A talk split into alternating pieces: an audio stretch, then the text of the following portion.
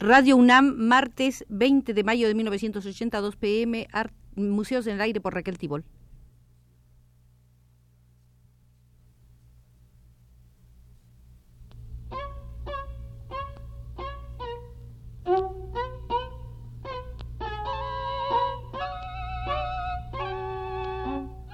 Museos en el Aire.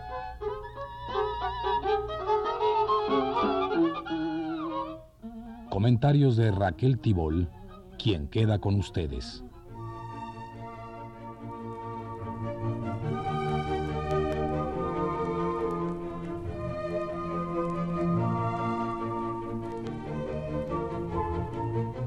La exhibición en México de más de 200 obras de Honoré Domien nos obligan, además de la visita a las tres salas del claustro de Sor Juana, a realizar un paseo por la significación global de su obra.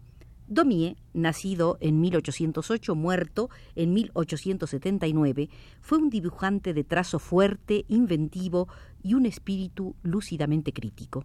Hay que ver y rever los retratos de los personajes sobresalientes del Parlamento de la monarquía de Julio, la que se prolonga de 1830 a 1848, instaurada para aplastar en Francia la Revolución de 1830. Tres fuerzas tajantemente nítidas forcejeaban entonces en la defensa de sus intereses, la nobleza restauradora, la burguesía ascendente y voraz, y los trabajadores del campo y de la industria, incluidos los sectores de la pequeña burguesía. Los motines de 1830 se habían producido porque el rey Carlos X, para proteger a la nobleza, fue a sacar el dinero de donde lo había, de la bolsa de valores controlada por los burgueses y para cerrarle la marcha a los rescoldos de la Revolución Francesa, disolvió la Cámara de Diputados, clausuró los periódicos de la oposición y limitó los derechos de sufragio. La fuerza más grotesca de aquella trilogía eran los burgueses que por temor al pueblo no se atrevían a pedirle cuentas al rey. Hace 150 años, en 1830, Diez mil obreros, artesanos y estudiantes levantaron barricadas en París. La policía destruyó las barricadas y dispersó a los amotinados, pero los que protestaban se atrincheraron tácticamente en las calles más estrechas para lanzar una lluvia de piedras y de balas. Después de tres días y tres noches de rebelión, se contaron seis mil muertos y heridos, y se contó también un rey, Carlos X en mutis de huida. Pero los obreros, los artesanos y los pequeños burgueses revolucionarios no gozaron de victoria alguna porque los aristócratas de las finanzas se apoderaron de la situación. Rápidamente hicieron malabarismos para instaurar una monarquía republicana con el duque de Orleans Luis Felipe en el trono. Los banqueros, levantándose el cuello, proclamaban gozosos Luis Felipe es la mejor república e instauraron una demagógica, patriótica, entre comillas, y sangrienta monarquía burguesa dominada por los ricos. Con formidable ironía, Carlos Marx hizo la descripción del reinado de los banqueros, diciendo que la aristocracia financiera se había asociado a un grupo de señores feudales de la industria a los reyes del ferrocarril, los varones del carbón de piedra y propietarios de las minas.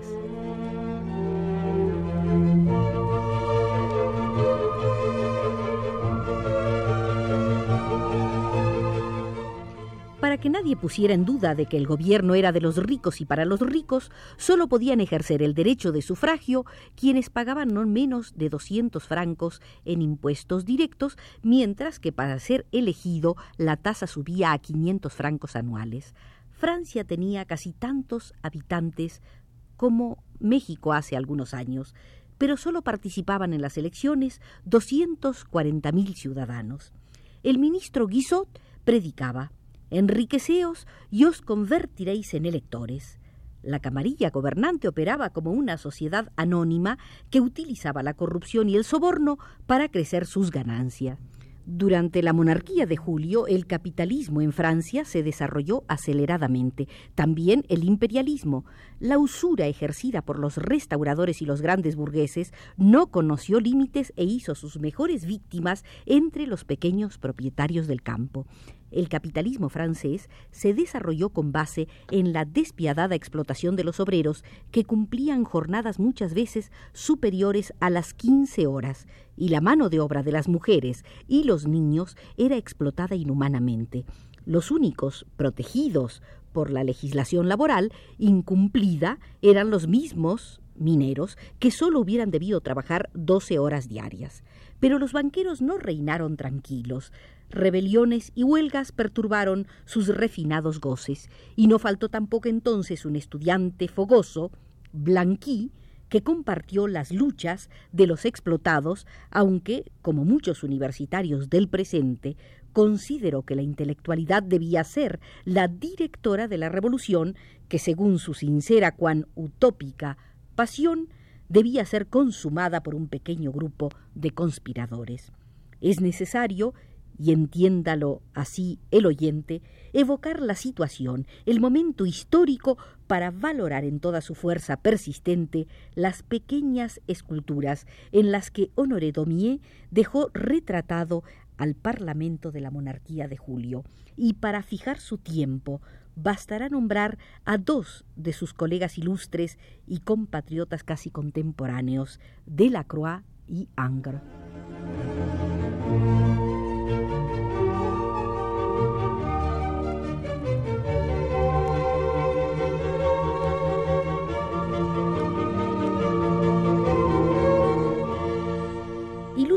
Caricaturista, pintor y escultor, Daumier no ambicionaba, como no lo ambicionaría poco después en nuestras latitudes José Guadalupe Posada, mostrar en los apoltronados salones de los ricos o de sus cómplices o de sus sirvientes su visión crítica y audaz del pueblo en lucha. A Delacroix no le fue ajeno el sentido del encumbramiento y se sintió a gusto sentado en un sillón de la academia, aunque no por ello dejó de pintar la barricada, una barricada dramática, de gran pluma, valga la expresión de la época, sinfónica y monumental, aunque huérfana del espíritu de candente identificación que poseen los trabajos de Daumier. Las barricadas de Delacroix incitan a pensar del lado de quién estaba el artista en la lucha, mientras que toda la obra de Daumier grita su militancia junto a los explotados, los revoltosos, los huelguistas, los estudiantes que protestan y predican y los que enseñan los caminos revolucionarios. Los accionistas de la oligarquía retratados por Honoré Daumier en pequeñas esculturas poseen un contenido analítico psicológico clasista. Para hacer más expresivos y más elocuentes los retratos, no desprecia la acentuación de las características tipológicas de los personajes.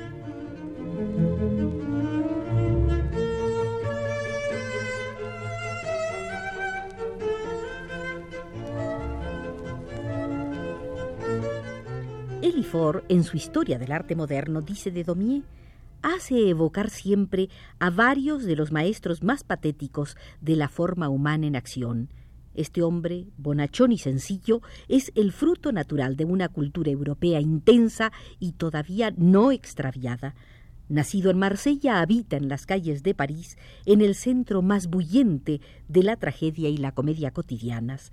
Conoce seguramente a Rembrandt, a Rubens, al Tintoretto y a Miguel Ángel, pero no se acuerda de ellos cuando ilumina con la luz viviente que Rembrandt manejaba a su antojo unos seres que manifiestan su acción por unas masas salientes que Miguel Ángel hubiese reconocido por suyas y unos enlazamientos de miembros en los que Rubens y Tintoretto hubiesen advertido su facultad de hacer repercutir todos los movimientos de la vida en la continuidad de las líneas y el modelado de los planos. Diríase que pinta con barro inflamado. La tragedia del hombre retumba en sus obras como una tempestad. Sobre ella flota majestuosamente el espíritu de rebeldía. Inútil contar la paradoja de su carrera. Tomado por un caricaturista, murió muy pobre, muy célebre y totalmente desconocido. Vivía entre la barricada, su buhardilla y la sala de redacción de los periodiquitos avanzados. Se contentaba con poseer la calle y conquistar el porvenir. Se ha dicho que se ignoraba a sí mismo. Lo dudo, decía Elifor. La característica de un hombre fuerte es el tener conciencia de su fuerza. La hornada oscura de los hombres obedecía toda a su primera llamada. Nada de lo que se mueve en la calle le era extraño. A la hora en que los talleres vierten en las aceras viscosas su ola dramática, confundíase con los grupos apasionados que entonan en torno al cantor callejero al organillo las últimas estrofas con que el idealismo popular expresa su rebeldía o su esperanza. Amaba a esos seres fuertes que agitan el alma del pueblo, sencillo como éste y como él. Es verídico y es justo. Tiene de los justos la alegría potente, la fuerza irresistible, la indulgencia, la medida y la caridad, las multas y el presidio renuevan su virulencia. Está en el pretorio castigando a latigazos, entre magníficas carcajadas, al juez injusto y al abogado embustero. Desde lo alto de las tribunas esculpe a puñetazos las carátulas, los vientres y las rodillas legislativas. Lucha sobre los montones de piedras junto con el ejército de los miserables. El fariseo y el hipócrita se ocultan a su paso, el rico indigno rechina los dientes y los malos pastores se ponen pálidos.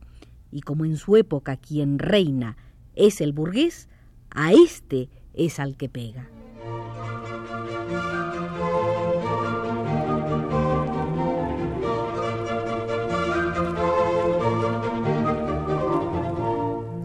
36 esculturas pequeñísimas, entre 11 y 23 centímetros de altura, fueron realizadas por el joven Domier cuando contaba poco más de 25 años.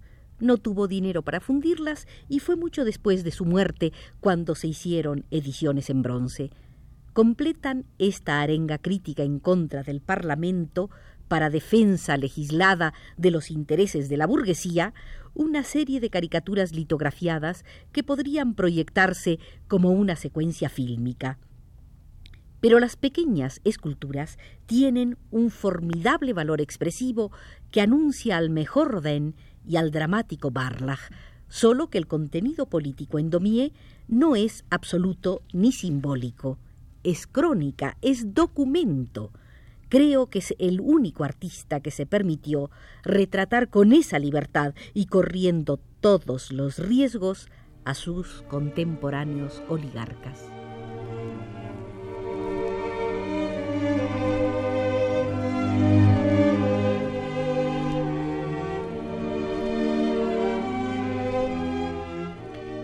Ha dicho Jansson, profesor de Historia del Arte de la Universidad de Nueva York, que resulta irónico que Honoré Daumier, el único gran artista romántico que no rehuyó la realidad, fuera prácticamente desconocido como pintor en su tiempo.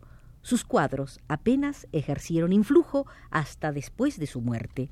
Daumier empezó a dedicarse a la pintura por los años de 1840, pasados los 30 de edad pero su obra no encontró público. Solo unos pocos amigos lo animaron y un año antes de su muerte organizaron su primera exposición individual.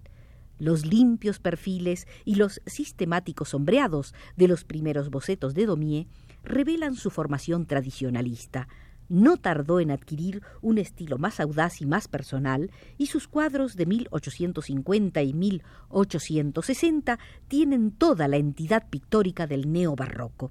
Sus temas varían enormemente. Muchos presentan aspectos de la vida ciudadana corriente, como los contenidos en sus dibujos, solo que vistos más por el ojo del pintor que del crítico satírico. Su fuerza proviene precisamente de su libertad y por esa razón no cabe calificar a Daumier de realista. No se interesa por la superficie tangible de la realidad, sino por el sentido emocional que hay detrás de ella. Aborda las escenas con capacidad introspectiva y hálito de humana simpatía dignos de Rembrandt, cuya obra reverenciaba Lo más característicamente romántico dentro de su obra es la serie de pinturas y dibujos sobre Don Quijote y Sancho Panza, pareja que encarnaba para Domier el trágico conflicto de la naturaleza humana que constantemente asusa al alma contra el cuerpo, las aspiraciones ideales contra la brutal realidad, brutal realidad que supo ver con militante visión proletaria.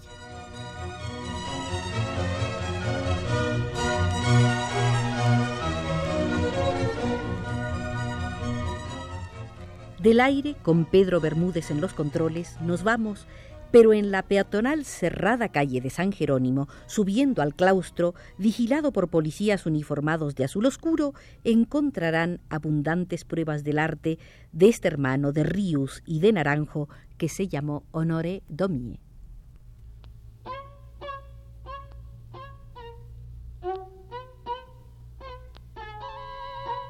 Museos en el aire.